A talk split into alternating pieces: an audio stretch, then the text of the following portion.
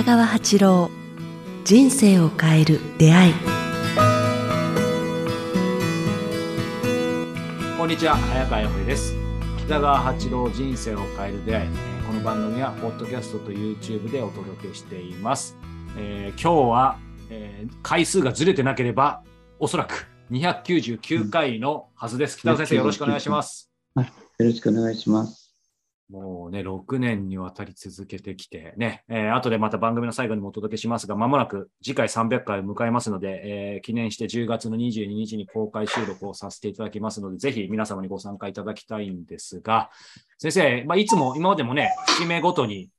ちょうどカッコ泣いてますけど、節目ごとに先生に伺ってきましたけど、なんかこう継続するっていうことは、なんか先生の中でなんでしょう。まあ先週とかの話じゃないですけど、目的ではなく、なんか気づいたら、ああ、もう300回行ってたなみたいな。まあ今まで講演も多分1000回、2000回されてきてると思うんですけど、なんか回数とか数字ってあんまり先生いい意味でこだわられてないイメージなんですけど、まあ全然、あの 気、づ気づいたらそこまで来てたみたいな。そうですね。あそこまでって目標全然ないですね。うんうんあの、歩いてると、なんか、あ、ここまで来てしまったって感じはしますね。だから目標とか何回とか、うんうん、あそこのはい山までとか、あの、ま、松の木までとかいうのは全然ないですね。なんか、でも早今、川経営、君にはい。引っ張られて、なんかい、やいやいやい綱 を持ってえー 引っ張られてる牛牛みたいな感じで。なんかなんか僕が悪悪い人みたいじゃないですか。違うか。ーっとなんか引っ張られていく間、引っ張っなんかついていったような感じですね。いやいやもう僕が引っ張っていただいてですけど、でも先生今さらっとね、無意識でおっしゃったかもしれないですけど、やっぱりその継続の秘訣じゃないですけど、その歩いて、歩いて気づいたらっておっしゃいましたけど、やっぱ走ってないですよね、いい意味で。あそうですね。そこはどうですか？ポイントな気がしますけど、先生が続けてる。うん。急いで行ってたか、慌てたりとか、うんそういう義務感とかいうのはないですね。うんた達成感とかいうのも最初からないからね、目標定めてないから。うんやっぱりずっと歩いてる。あゆっくり歩いてる感じですね。うんうんまあそんなね、中で今日299回ということで、です北川先生にねね、本当にもうありがたい限りです。これはね、先生はもちろんですけど、聞いてくださってる皆様あってこそなので、本当にありがたい限りなんですけども、今日どんなお話伺おうかなと思ったときに、あの、7月の末にね、あの、先生の、えーまあ、総会、えー満月の勉強会、楽神会の総会があって、そこのところで先生がお話して、されていた言葉で僕すごく引っかかってメモ取ってるんですけど、えー一番の強みは一番の弱みになると。えーそれ武器武器と力の話とかと多分絡めてだったと思うんですけど、この、その話を少ししていただけないでしょうか。そうですね。一番の強みは一番の弱みっていうとみんな一瞬、はてなになると思うんですよ。あの、まあ、昔の中国の、中国人がもう忘れた言葉があるんですね。今の中国人、うん中国の人は全く忘れてると思うんですけども、は昔の孫子孫子、あの確かある中にあの、その国の力はその国を敵を滅ぼすのではなくて、その国がほを滅ぼすっていう言葉があるんですね。力というのは、あのすごい効果的な、い。はいはい性能のいい機械を発明した、あ機械というか武器ですね。うんそれをあの人は発明しようとすると思いますけど、それが、その力は。相手を滅ぼすのではなくて、その力で自分の国が滅びる。うんだからあんまりこう、効果的な力をあの作ってはいけないみたいな裏の意味があるんです。力っていうとね、なんか文明の力とか、なんか割とポジティブななんかイメージありますけど、実は恐ろしくもなると。い今で言えば原子爆弾とかね、ああ、原子力かうん。そうですね。から超高超上上空飛ぶ、なんて言いますか、ああ、音速のミサイルとかね。がはいあからすごいあの高性能のいいミサイルで、レーダーのはいミサイルとかいうのは、結局は、あの、すごい性能がいい分、ロシアもそうですし、中国もそうでしょうけれども、まあアメリカもそうなんでしょうけど、それは、それで自分自身が滅びるっていう、うん言ってるんですね。それもうちょっとだけ詳しく。く言っていただくと、自分自身が滅びるってなんなんとなくわかる気がするんですけど、どうどうしてでしょう？あえてもうちょっと細かく伺うと。例えば原子爆弾発明して相手を脅かしているうちに、あの、同じような力を発明したのは、結局、その原子爆弾を自分で、うん自分の国も滅びるっていうことですよね。ああ、そうシンプルですよね。今、うんそういう危機もありますすよごいものを作ったら、やがて相手も作るから、あお互いに滅びてしまう。力もそうですけど。だから、すすごい力ばっかりをもどんどんどんどん作っていく国、行く国は、その力で自分の国が滅びるっていうう。んうん、それが大爆発したりとか、ちょっとしたことで、な自分の国で爆発する可能性もあるし、うん。テロが、おその力確かに。一番の力で自分の国でテロが起きるかもわからないし、うんうんうんうん。なんかいろいろな意味が取れるんですけども、うん。なんか、あの、そのお話の中でも先生おっしゃってたのがね、力の一番の弱みって何だと思って先生が質問されたときに、接近戦に弱いってね、ね。話があって、うん。それはでも、なんか本当にそうですよね、意外と。で結局、まあ、こうちょっと利力っていうか、利益がね、効果的な武器のことを話に絞るとですね、はいわかりやすいと思うんですけども、結局、効果的な武器はこう遠くから人を殺せる武器なんですよ。昔から弓矢もそうですよね。はい。今だったらドローンですよね。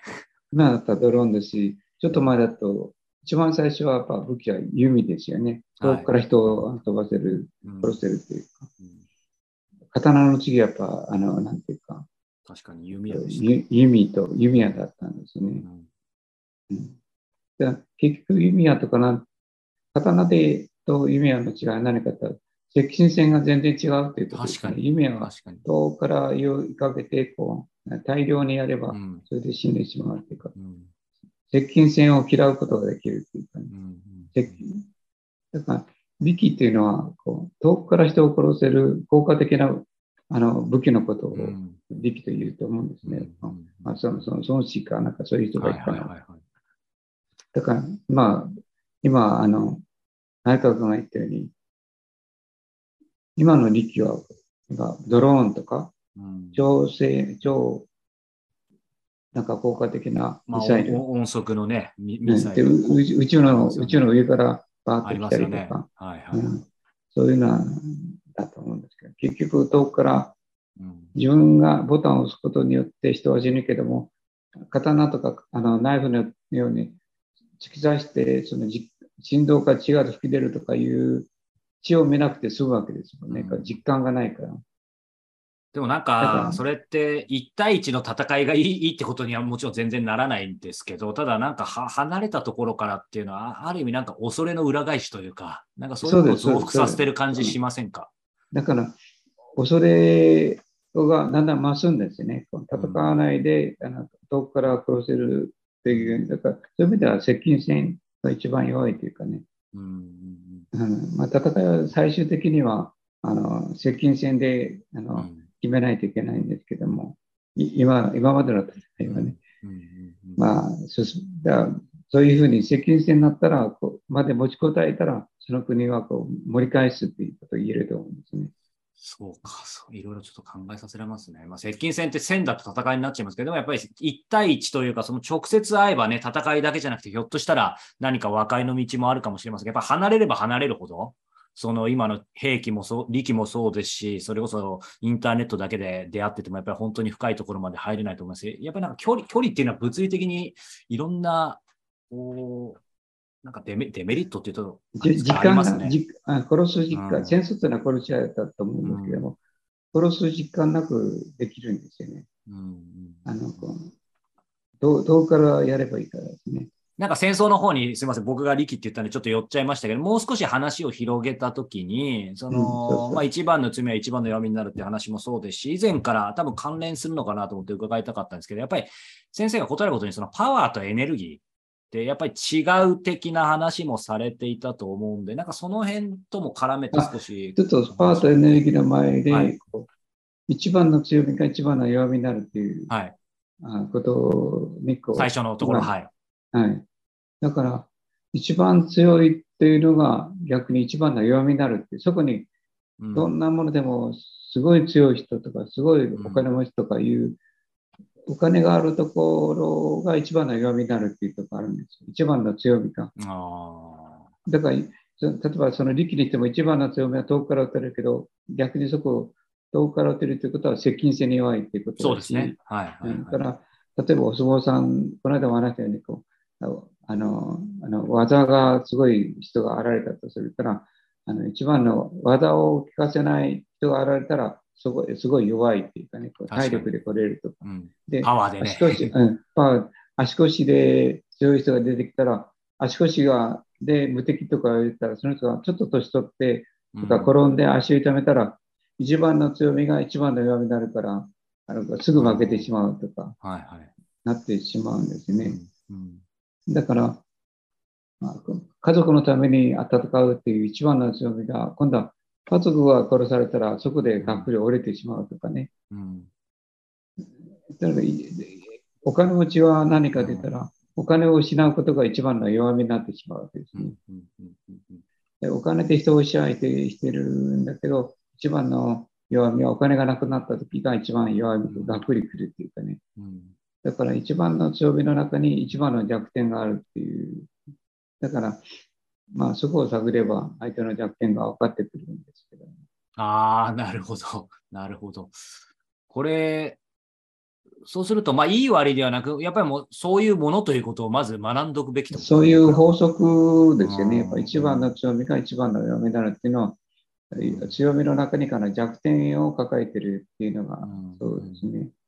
で、パワーとエネルギーの違いっていうのもそこにありますね。パワーはある、みんなパワーがあって、パワーつ、あの、すがってきますけど、パワーっていうのは相手を支配してしまうんですね。うん。自分が力なくてもパワーもらえば元気になるからですね。うんうんだから、そうか。パパワーというのは、こう、支配するものであり、支配されるものがパワーなんですね。なるほど。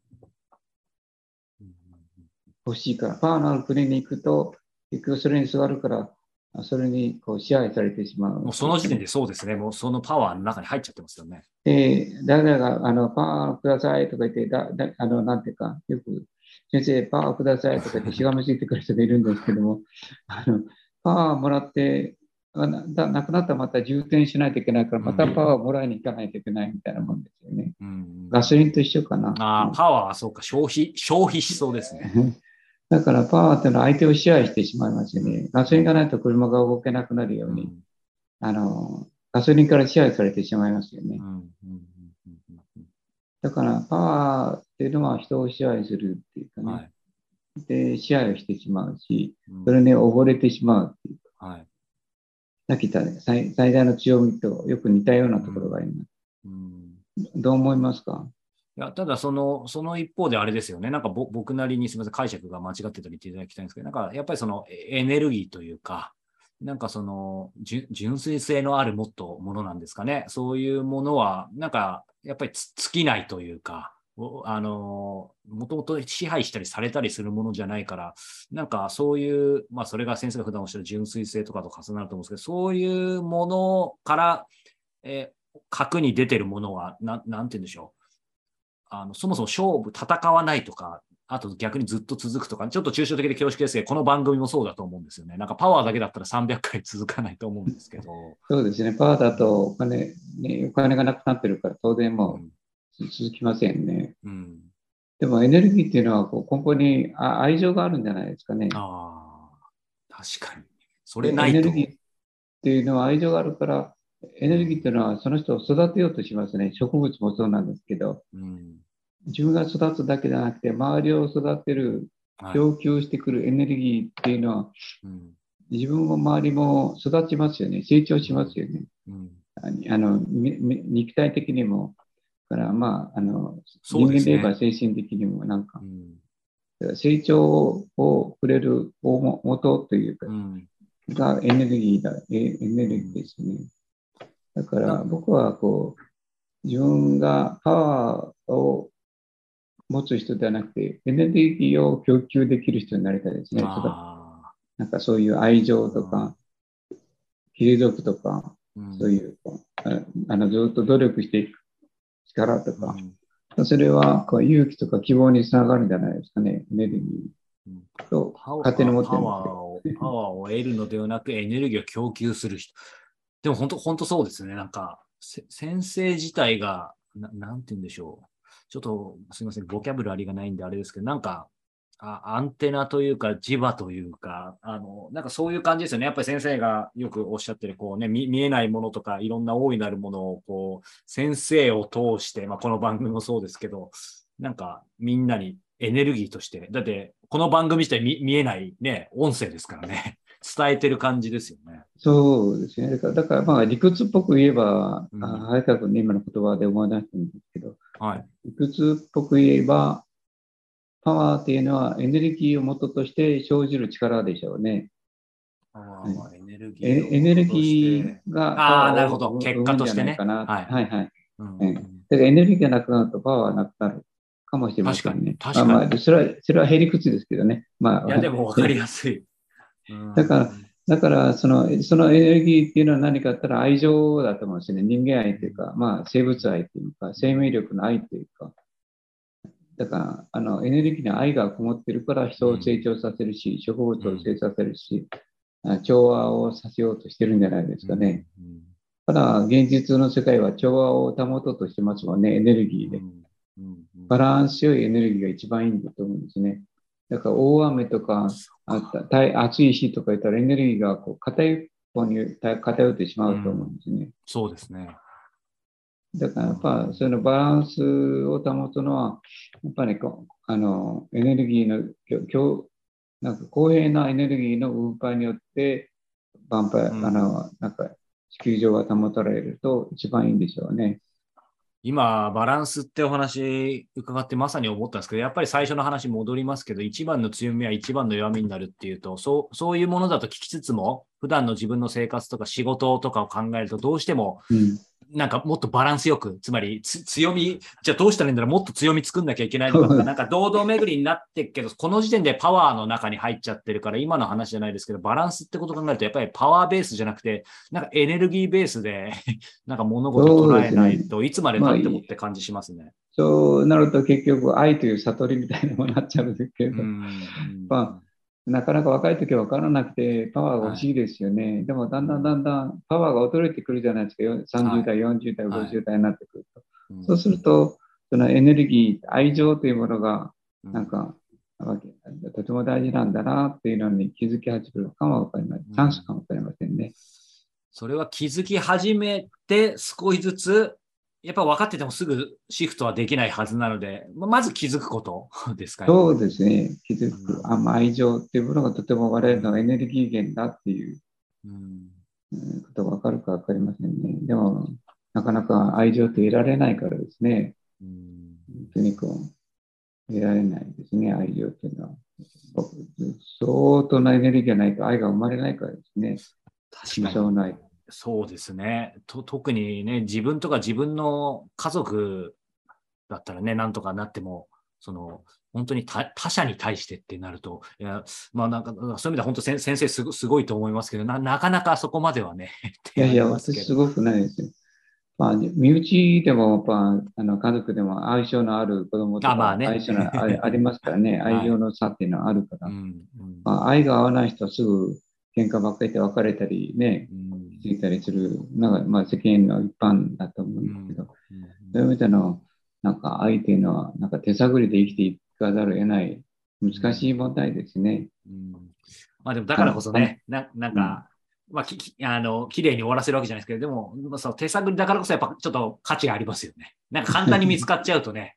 やっぱりなんかその達成ですぐそこ達成になっちゃいますよね。この間のアルピニストの話じゃうないですけど。ん、今世中も、なんか得られない感じがするね。得た、得られた人は幸せですよね。得ら得られた人というか、見つけられた人はね、うんその愛の根源を見つけられた人はうん幸せですね。うんと、そう思ってしまいます。せ先生もまだですか？あ、全然ダメですよ。え全然ー、299 回にしてまだと。ああ、全然ダメですよ。私なんて、本当になんか俗物の愛ですもん。本当に残念ですけど、まあ、本当ダメですね。はい。今までも言える。何自信持って度何百回と 届けて、ね、助けていただいたので、多分聞いてる方、見てる方はそうは取ってないと思いますけど、はい、まあそんな感じでですね、えー先生のお話、ここまで299回、えー多分毎週、多分というか、ほぼ間違いなく毎週続けてると思う299週間、続けてきてですね、いよいよ次回300回を、えー迎えるんですが、えーこの300回を、えー記念、そして感謝の気持ちを込めて、えー10月22日土曜日、えに、えー300回記念公開収録を北川先生の番組で行います。え場所はですね、え横浜のみなとみらい、そして、えー遠方や海外で来られない方のためにオンラインで同時開催させていただきます。えー今回はですね、えーこの先生の、えー身長、えー光の小道をテーマにしつつ、え皆さんと、えゆっくりと語らいながら、え先生が前回もね、おっしゃってくださったように、一方的にね、僕らが話すというよりも、どちらかというと、皆さんのね、お話を伺うような形でですね、えー皆さんでこう、さっきの話ですね、エネルギーをね、えーいろいろ交換し合うみたいな、そういう場にしたいなというふうに、え思っていますので、えーぜひぜひご参加いただけたらというふうに思っています。え詳しくは、え概要欄をご覧ください。さあ、そして、え月末になりました。え本当に、えーね、えーこの番組サポーターの方にも皆さんずっと長長く、えーご支援いただいてありがとうございます。えーこの番組サポーターになってくださった方には、毎月北川先生のご講話をお届けしています。え今月はですね、えー理に集まるか、義に集まるか、義理の義ですね。えーというお話で、えー北川先生に、えーご講話いただいています。えーサポーターになっていただいた方には、えーこれまでの、えーご講話も含め、えー数十の、えーお話をすべて、えーお聞きいただけます。えー詳しくは、えーサポーターについても、えー概要欄をご覧いただけたらと思います。さあ、ということで、北川先生、えー次回は、えー300回ということで、300回ですね。はい、どんなお話を伺えるのか、えー楽しみにしていきたいと思います。北川先生、今週もありがとうございました。また300はいありがとうございます回よろしくお願いします。よろしくお願いします。